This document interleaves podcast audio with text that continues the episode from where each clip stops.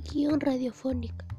Bienvenidos a su programa de radio Cápsula para su bienestar con información de interés para el cuidado de la salud. El tema que abordaremos es daños que provoca el aceite utilizado y nuestros invitados son los alumnos de la escuela CECIT que se preocupan de la vida ante todos ellos preocupados por el cuidado de la salud nos presentan la investigación acerca de este tema. ¿Cuál es la inquietud que despierta la investigación de este tema?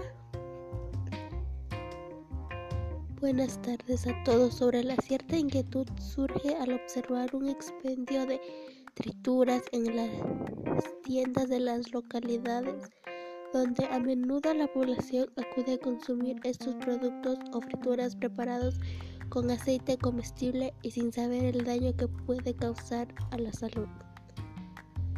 Muy bien, después de escuchar al invitado, ¿cuáles son los daños el reutilizar aceite comestible?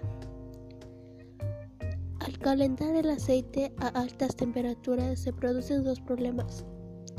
La primera es el aceite de manera directa cuya composición química cambia originando compuestos tóxicos similares al benceno altamente cancerígenas en las que no perceptibles pero sí dañinos para nuestra salud.